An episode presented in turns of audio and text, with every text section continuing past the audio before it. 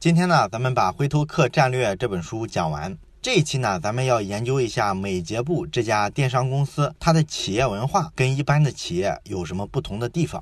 谈到企业文化这个话题呢，这是美捷部这家公司非常重要的一个竞争优势。它这种竞争优势能到什么地步呢？这家公司呢，最近几年每年都会被《财富》杂志评为全球一百强最佳雇主，甚至二零零九年的时候呢，它排在全球第一名。所以你可以想象一下，这是什么样的一种企业文化的凝聚力，能够让员工认为这是一家最值得效力的公司。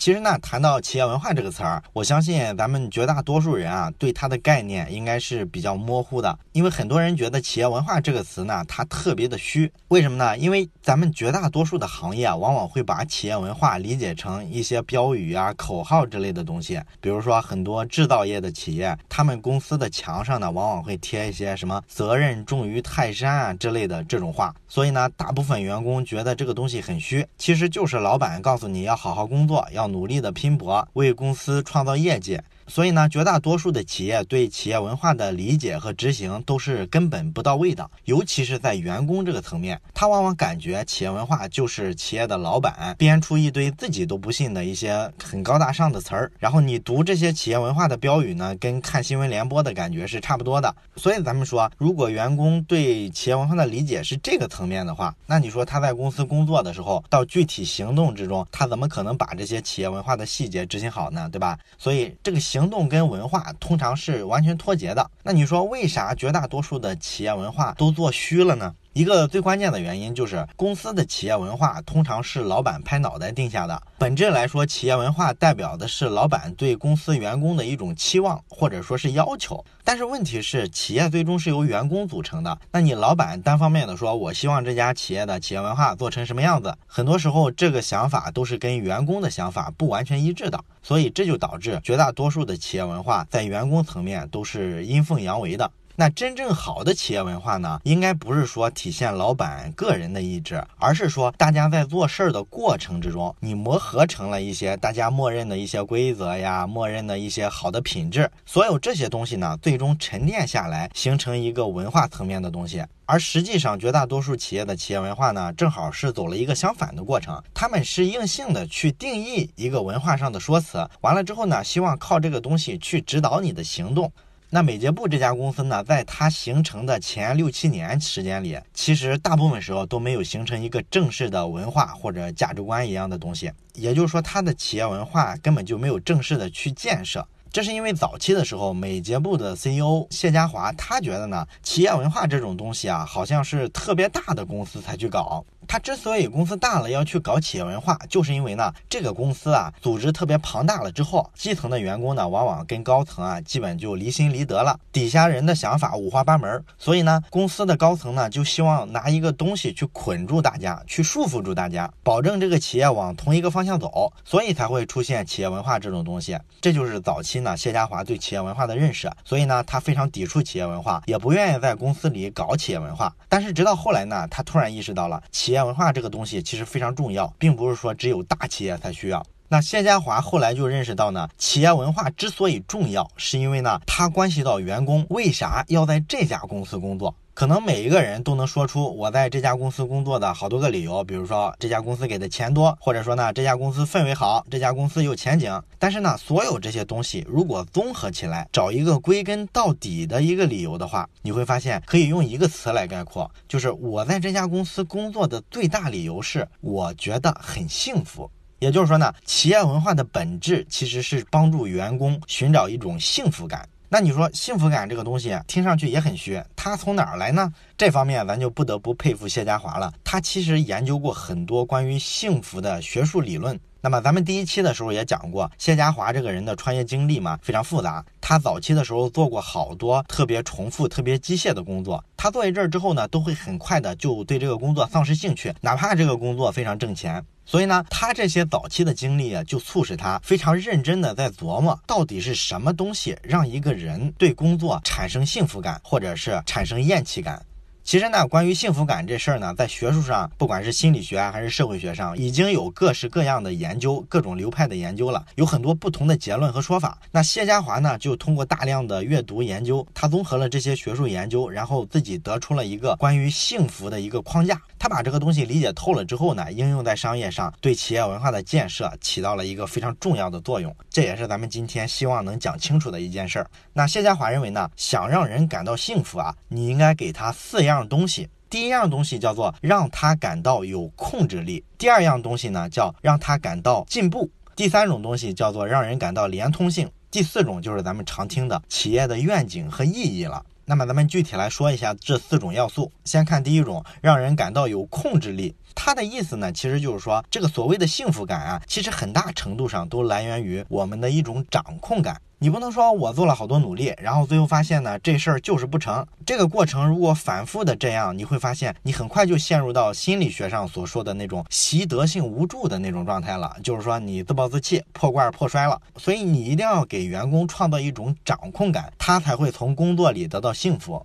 那谢家华早期的时候呢，他觉得公司的客服部门非常重要，所以呢，每年他都会给员工加一次薪水。但是呢，很快他就发现，哎，这样好像并不能给这个客服部门的员工带来更多的工作热情。为啥呢？其实非常简单的一个道理，就是因为你给员工加薪水是谁决定的？是老板决定的。而我作为一个员工，我又不能控制这事儿，对吧？所以我就体会不到这个控制感。后来呢，美捷部这家公司啊，就改了这个激励的方式，它不再是说我直接给你加点钱就完事儿了，而是想办法去创造一种你的自我控制感。那这种自我控制感怎么创造呢？其实也不复杂，他们其实就是做了一个所谓的技能培训的这么一个挑战的项目。哎，里面呢大概就是找出二十多种做客服需要掌握的技能，然后呢，他给你一个表格，你呢就按照这些技能去达到相关的考核要求。你只要每掌握一种技能，那么你对应着工资就可以增加一点。所以呢，这时候作为一个普通的客服的员工，我呢就拿这个表格对应着看这二十种技能，我想办法去克服困难，努力的去学习好每一种技能。完了之后呢，他就会感觉到我每增加一点工资，都是通过我的努力拼搏得来的。哎，这时候他就对自己的这个命运呀，对自己的这个工资状况，感觉到有一一种掌控感了。所以这时候他对待工作的热情就完全不一样了。这个比你直接给他钱刺激他要强得多得多。其实这个事儿呢，咱们看很多游戏，或者说一些 A P P，总是有各种勋章系统，给你发各种勋章，或者说呢，让你签到打卡做任务。那你达到多少勋章，或者做了多少任务，多少积分之后呢，你就可以获得对应的一些在这个 A P P 里啊，在这个游戏里的一些权限，解锁一些功能。然后他还会告诉你你跑赢了多少人，这其实也是一样的道理，他就是在给你一种控制感，让你感觉你在掌控一个结果，这会增加你的参与感，增加你使用这个 A P P 时候的幸福指数。这是说的第一个控制感。那么第二个关于幸福感的要素，就是要让人感到进步。那感到进步这个其实不需要多说哈，因为咱们人都不喜欢说我长期处于持续的挫折之中。如果你老是挫折，老是失败，你就感觉不到自己进步，那么你心态就很难受。所以呢，美捷部这家公司呢，他们就在员工的这个晋升机制上做了一些调整。原先的时候啊，这家公司的晋升机制是这样的，就是员工每隔十八个月可以做一次职位上的这个大调整，你可能就从一个普通员工突然就调成一个中层领导了。但是呢，这就意味着一个人想得到一个比较大的职位上的升级，你需要等十八个月，这个还是挺漫长的嘛。所以后来他们就做了一次改进，想让你对这个进步的感觉啊更明确一些。怎么做呢？就把这一次大的职级上的调整啊，给它分解成三次小的调整。这样呢，你每六个月就做一次小调整、小的升职，你就有一个比较快的进步的频率，员工呢就能感觉到自己在持续的进步，这时候就给了他一些幸福感。这个东西呢，对整个企业文化的建设就是特别有帮助的嘛。那么第三点，关于幸福感的核心要素就是连通性。这个连通性呢是个啥意思呢？其实你可以简单的把它理解成人际交往、人际关系这一类的东西。这个东西咱们就不用讲了。你会发现呢，虽然咱们现在啊天天在讲，现在是一个互联网的时代，互联网的一个特别大的作用啊，就是把社会协作扩大了。所以呢，它产生了好多所谓的自由职业者。就是你不是在一家公司做全职，是一个兼职的工作，但是你可以获得工资报酬，也活得不错。这是说现在这两年大家都倡导的一种工作的状态。但是有严肃的心理学和社会学的研究却发现呢，这事儿其实降低了工作效率。咱们为什么一定要到公司里去上班呢？就是因为啊，你公司里有一些同事，那么你跟同事的这种交流呢，就会产生很多的创造力，然后也会提升你的工作效率。如果你没有了这个过程，你是在家里做一个兼职，通过网络远程去跟人协作。那么你的这个交流的方式啊，这个连通性啊就差得多。所以呢，对个人来说，虽然看上去啊，自由职业者好像是非常自由，可是其实对你的职业生涯、对你的工作能力的提升未必有特别好的作用。这个其实也符合咱们之前讲过好多次的进化心理学，因为咱们人嘛，天生就是一个群居的动物。我就是在跟别人的交往之中能够获得安全感、获得幸福。所以说你在一家企业里，在一个组织里，往往是能够更多的获得这种感觉的，而你自己闷着头一个人在家工作就差得远。那为了解决这个连通性的问题，让员工获得幸福感，从而让企业文化产生凝聚力，美捷部是怎么干的呢？他们做了很多细节上的调整。你比如说，他们公司的这个计算机系统啊，就是你来上班的时候，打开计算机，登录你的个人账户，这时候呢，你都有一个账户密码嘛，你要把账户密码输进去。一般的公司呢，你输完密码，这时候你就可以登录你的电脑了。可是美捷部呢，它加了一个附加的步骤，哎，什么步骤呢？就是你输完登录名和密码之后，这时候还会多一步，就是这个电脑系统会随机的出现一张公司同事的照片，然后呢，这张照片底下会给你几个文字的选项，他就问你这张照片这个员工叫什么名字？哎，你做一选择题。每次登录都会随机的推一张照片给你，让你做题。答完题之后，不管对错，这个员工头像旁边就会跳出一个这个员工的个人简历和个人资料。这个是为啥呢？其实很简单，就是想办法让大家相互了解嘛，增加你的连通性。当然，你可能说，那有人是不是会答错呢？那肯定嘛，公司大了嘛，有些人毕竟你是不熟悉的嘛，答错了呢也没啥惩罚，只不过呢，你长期的这个答题的这个得分，它会有一个总的统计，完了之后呢，你就知道你在公司里啊，对于人际关系方面大概排在什么位次，它会激励你啊，想办法认识更多的同事，跟更多的同事建立比较好的私人关系，就是这么一个简单的游戏，这个就是为了增加连通性。那么，关于幸福感的要素的第四点就是愿景和意义。这个东西其实咱们就比较熟悉了，因为公司总在讲这个东西嘛。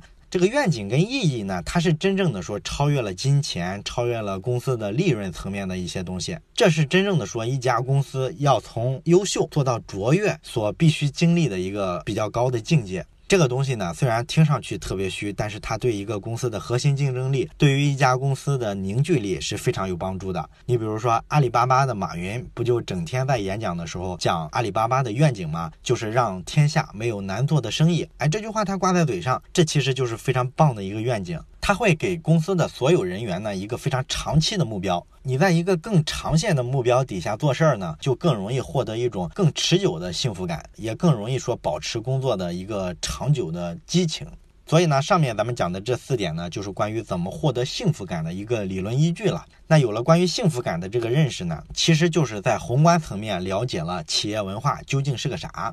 那么在微观层面，关于企业文化，你终归是有一个具体的描述的，是吧？它要有一些话语，有一些修辞。那这个东西具体你怎么去描述呢？哎，美捷部这家公司啊，它这个关于企业文化的具体描述啊，它有一个非常有意思的形成过程。这个跟一般的企业说，老板定下来我们的企业文化是啥，哎，跟这个过程是完全不一样的。而且它这个形成的过程是非常奇葩的。就是有一年呢，他们这个公司啊，在做这个线下聚会的时候啊，大伙儿就聊起来了，就说咱们现在这个美捷部这个公司啊，发展越来越快，规模呢也越来越大，几乎每天都在招聘新人。那咱们这个公司啊，究竟说要招聘一个什么样的同事呢？哎，大伙儿说，那肯定就是三观一致的嘛。但是问题是，我们究竟是一个什么样的企业文化？究竟要达到一种什么样的三观？这个有没有人能说得清楚呢？其实对于公司层面，从来没有总结过这个事儿，大伙儿也说不太清楚。所以呢，这些参加聚会的同事呢，就开始七嘴八舌的讨论起来了。结果呢，一讨论，这个人呢认为美捷部这家公司的企业文化是这么理解的，哎，那个人呢是那么理解的。大伙呢从不同的侧面分别谈了一下自己对美捷部的企业文化的理解啊。完了之后呢，每个人谈的都特别好，就有一个同事感慨啊，哎呀，要是刚才啊大家的这个谈论，我们能够用一个录音给他录下来就好了。这样呢，一个新员工来的时候，我们只要把这个录音啊放给他听，他肯定很快就能理解我们的企业文化究竟是个啥了。这句话呢，就给了谢家华很多的启发。他觉得，哎，对呀，你这个企业文化，我让大家七嘴八舌的说一说，这就是从员工的层面对这个企业文化的不同角度的理解嘛。那我只要把这个东西综合起来，它不就是我们大家都认同的一个我们美洁部这家公司的企业文化吗？哎，所以呢，他很快就干了一件事儿，就是让所有的员工每个人都写一段话。这段话呢，就是你对美洁部的所谓的这个企业文化的理解。哎，一人一段，然后拼凑起来之后呢，他就编成了一本书。这个呢，就是非常著名的美捷部的企业文化书。那这本书呢，编出来之后呢，就找出版社去出版，完了把这个书呢，每个员工发一本。那你说这本书为什么就能反映他真正的企业文化呢？因为公司要求每个员工写一段话的时候呢，他要求你写的是真话，也就是说呢，你对这家公司的企业文化怎么理解，你就怎么写，哪怕是负面的、是批评的都不要紧。你要是觉得这事儿比较难为情，你可以匿名，不要求你非得实名的。所以呢，这就能保证这本书里汇集的这些观点啊，其实都是每一个员工的真实的感受。那这本书在出版之前的时候，毕竟有一个编辑校对的工作嘛。这个编辑校对的工作呢，那谢家华就要求他们，如果有错别字，OK，你可以改一下。但是除此之外的其他部分，一定要一个原汁原味的东西。哎，所以说呢，美捷部的这个企业文化呢，就能够保证充分的来源于全体的员工。但是这个企业文化书啊，它里面毕竟说包含了很多负面的情绪，或者说一些质疑的地方。那咱们前面讲了吗？你说这个东西它对这个企业的文化有啥好处吗？都是些负能量的东西。那这个东西就属于说企业文化里做的不够的地方，你就需要去想解决方案。所以呢，他们在这个企业文化书出版出来之后呢，还另外又干了一件事儿，就是他发行了一个简报，哎，每月发一次。这个简报呢，他们给他起了一个名儿，叫什么呢？叫做什么都可以问，这么一个名字，非常直白。所以这个简报呢，就是专门的收集大家对企业的一些问题。对员工来说呢，有什么问题尽管提，也是说可以匿名，没有问题。那这个简报呢，他把所有问题汇总完了之后呢，再以邮件的方式发给公司的每一个人。也就是说呢，公司的所有人都能看到其他同事在质疑公司的哪些不好的方面。这个其实就特别考验公司的这个企业文化和管理水平了，因为大家可以匿名嘛。如果有太多负面的东西的话，很可能就导致其他的员工会通过邮件收到的都是负面的东西，完了所有人的情绪可能都会往下走，这时候可能就带来一个灾难性的后果。那美捷部之所以说敢做这么一个尝试，其实是非常大胆的，也证明说他对自己的这个企业管理水平啊，其实是非常自信的。所以呢，后来也没有说出现非常恶劣的那个后果，整体。这个企业还是在改进自己的管理和企业文化，企业的整体凝聚力是往上走的。那么，他这个企业文化书呢，后来也是再版了好多次嘛，因为不断的有新员工加入进来，他们会有对这个企业文化新的理解嘛。那这本企业文化书再版的时候呢，他们就扩大了信息的源头，不仅说邀请员工了，还邀请顾客、邀请供应商啊，让他们来写一下他们打交道的过程中啊，对美捷部这家公司企业文化的一个非常感性的认知是啥。所以呢，这个企业文化书呢，是一个内部作用和外部作用共同驱动产生的这么一个作品。那好多的顾客他的理解就被编进了这本书，所以呢，顾客就觉得这事儿特别的荣耀，他很自然的在这个社交媒体上呀发朋友圈，发什么 Facebook 的动态，美睫部的这个企业文化呢就被这些顾客主动的给他传播出去了。后来呢，这家公司还干脆就把他们在拉斯维加斯的公司的总部直接开放给顾客和供应商，你们可以随时来参观这个公司。这样呢，时间久了之后，基本就是一传十，十传百，美捷部的这个企业文化就变得非常出名了。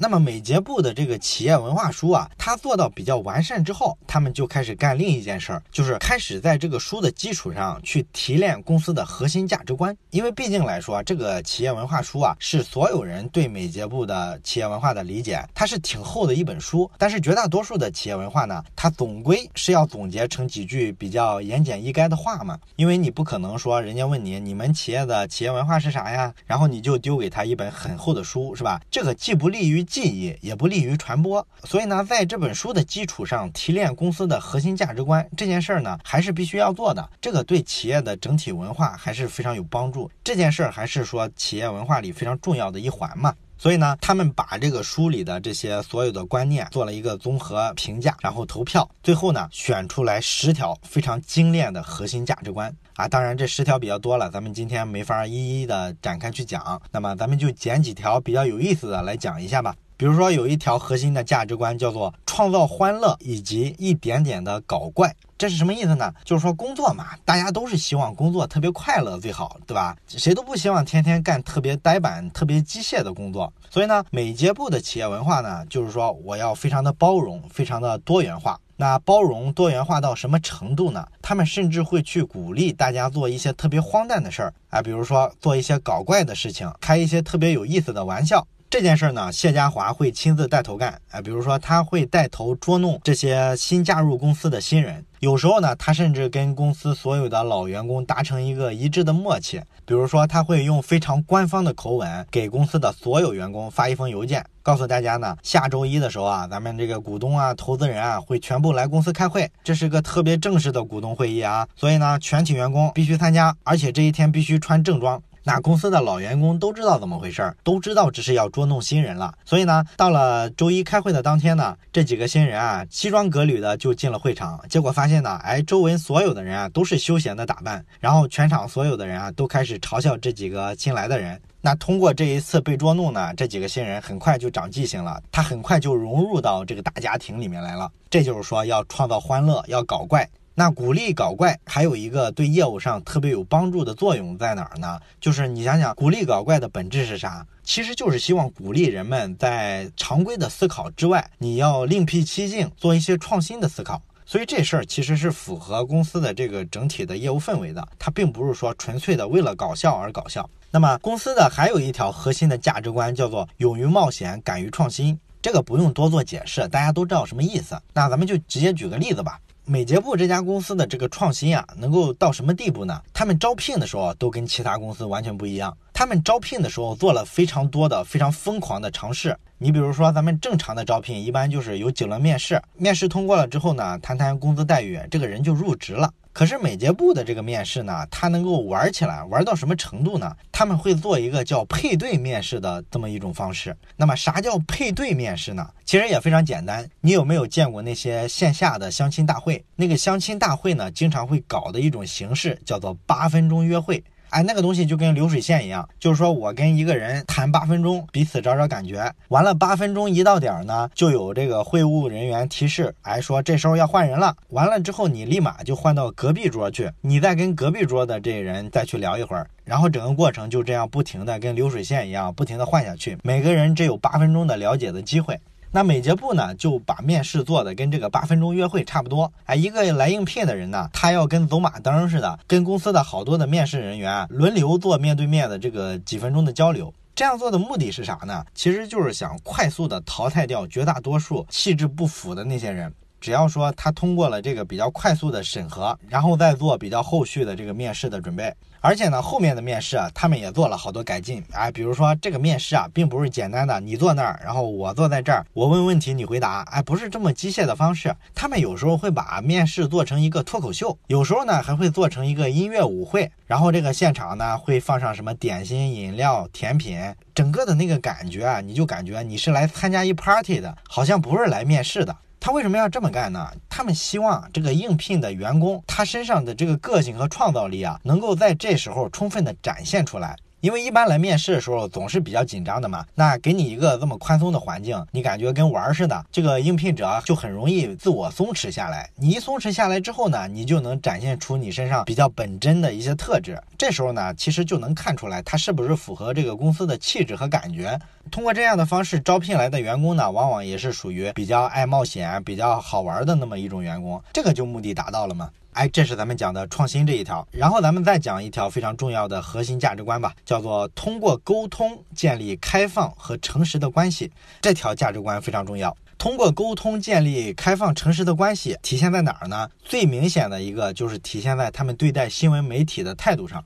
咱们绝大多数人其实都比较清楚的一点，就是每一家公司其实对接受新闻媒体采访管理非常严格。一般来说，你是不能随便出去接受新闻媒体的采访的。公司有统一的公关部门或者外宣部门去负责这些对接媒体啊、接受采访的事儿。绝大多数公司是非常忌讳说让一普通员工在不给公司打招呼的情况下就跑出去接触新闻媒体，因为他总觉得呢你会泄露公司的很多业务，或者说说公司很多坏话，影响公司在公众啊在媒体心目中的形象。所以呢，绝大多数公司对待这个新闻采访都非常的谨慎。但是美捷部这家公司呢，它就不是这样。如果有记者来公司采访的话，他们通常都会告诉他，你在公司转一圈，然后你逮着谁就跟谁聊就行，没有问题。他们呢，整体就是希望说我做到尽量的透明，这是我企业文化的一部分。那么我在执行的时候，我也是这么去执行的。我跟员工没有秘密，那么我对你们新闻媒体也就没啥秘密可言。而且这么干了之后呢，每一个员工都可以接受媒体采访，都都可以在社交媒体上发关于公司内部业务的一些细节。那么这时候，其实每一个员工就相当于是美捷部这家公司的品牌大使，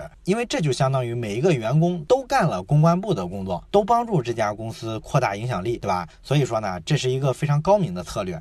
那除了这个新闻媒体上比较开放之外，还有一个比较典型的例子，就是美捷部跟这个供应商的关系啊，也是非常密切的。它为什么密切呢？其实跟他们这个开放的沟通也是有非常直接的关系的。那谈到供应商这个话题呢，其实咱们不管在哪个行业里啊，看到的一种非常普遍的现状是啥呢？就是这个行业里一旦有一家企业做的特别大，哎，形成了寡头之后，那么往往你的话语权就特别重。这时候呢，你对你那些上下游的供应商，尤其是这些供应商通常都是比较小的企业的时候，你往往就有非常强的掌控力。这时候呢，这个寡头的大企业一般来说就会随便的去指责供应商，经常去骂他们，在商业利益上呢，也是要求非常苛刻，往往往把最大头的利润拿走，完了之后呢，还经常压别人的款子，拖延人家的账期，不给人家及时打款。这个我相信咱们只要是工作了都不陌生。所以说呢，这些围绕着大企业讨生活的供应商，往往啊跟大企业沟通的时候啊，就显得特别没有尊严。供应商呢又敢怒不敢言，因为你指着别人讨生活嘛。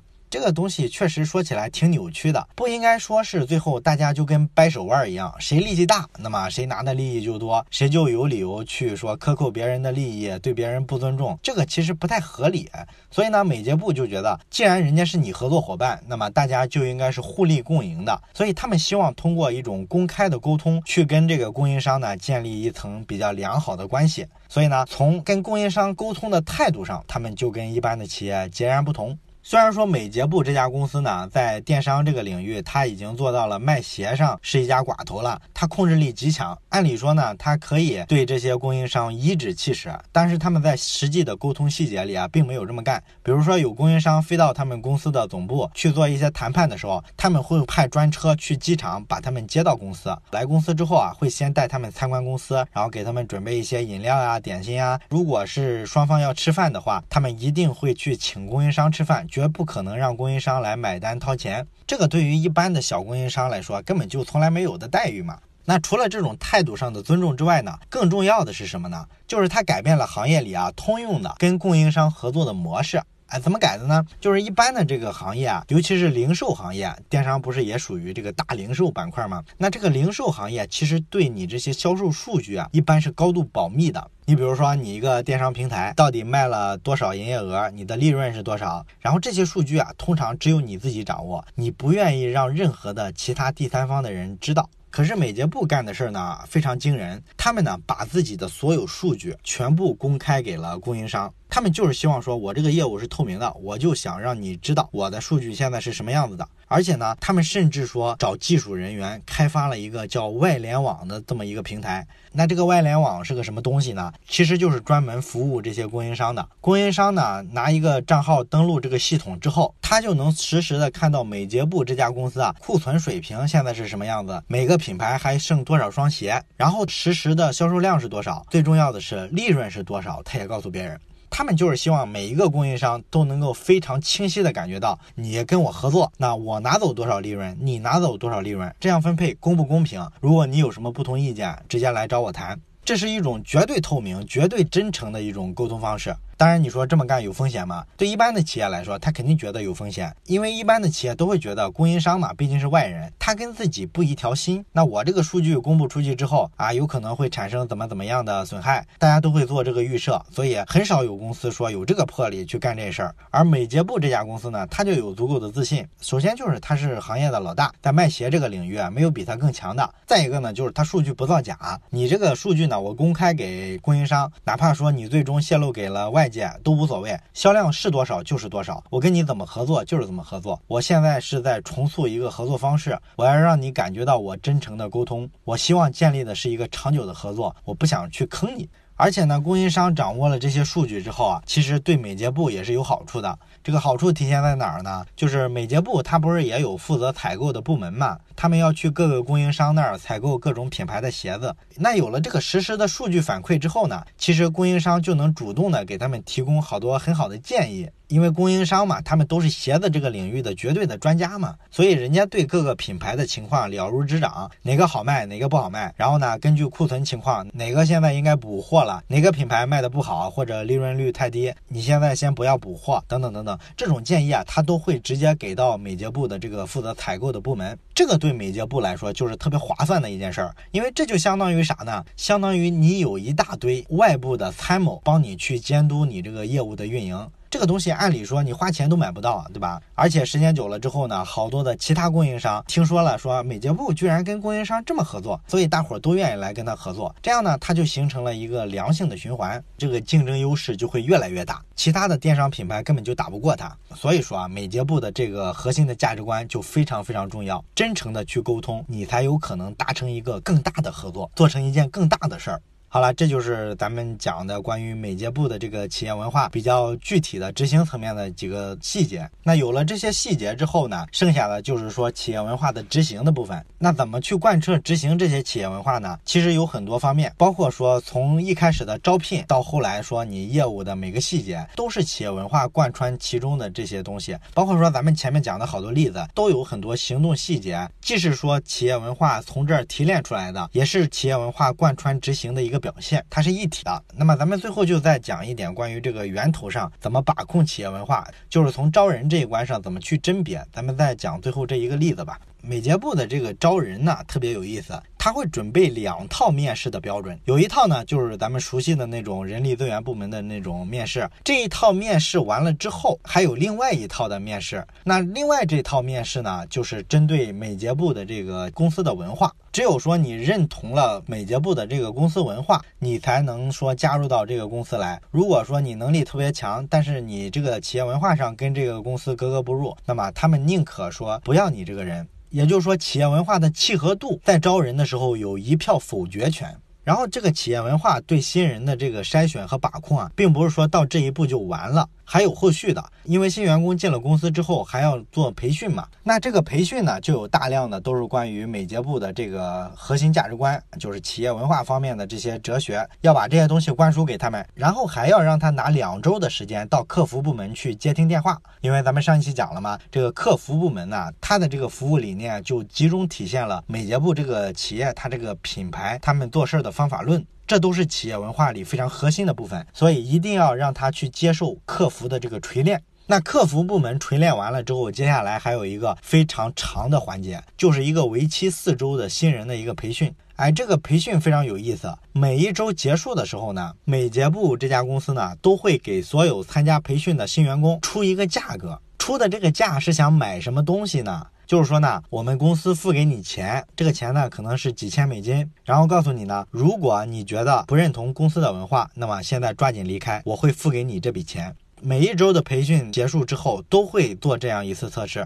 你说公司招人还会说花钱让别人离开公司？哎，这事儿讲起来挺滑稽，对吧？但是呢，这个其实就体现他们的这个价值观了。他们觉得呢，这是特别划算的一件事儿，因为一旦说他不合适这家公司，但是他又进入了这家公司，他对我们公司的这个企业文化的破坏其实是非常大的。与其说让他后续发挥这么大的破坏力，不如说早点给他点钱，让他离开得了。当然了，经过这层层的把关之后，通常到这一步的员工都是比较优秀的。按他们的这个统计呢，基本上只有百分之一的人会到了培训环节愿意拿着钱离开。也就是说，绝大多数人都觉得我宁可不要这个钱，也愿意在美捷部这种企业文化的熏陶之下去工作。哎，这就达到了一个非常棒的效果了。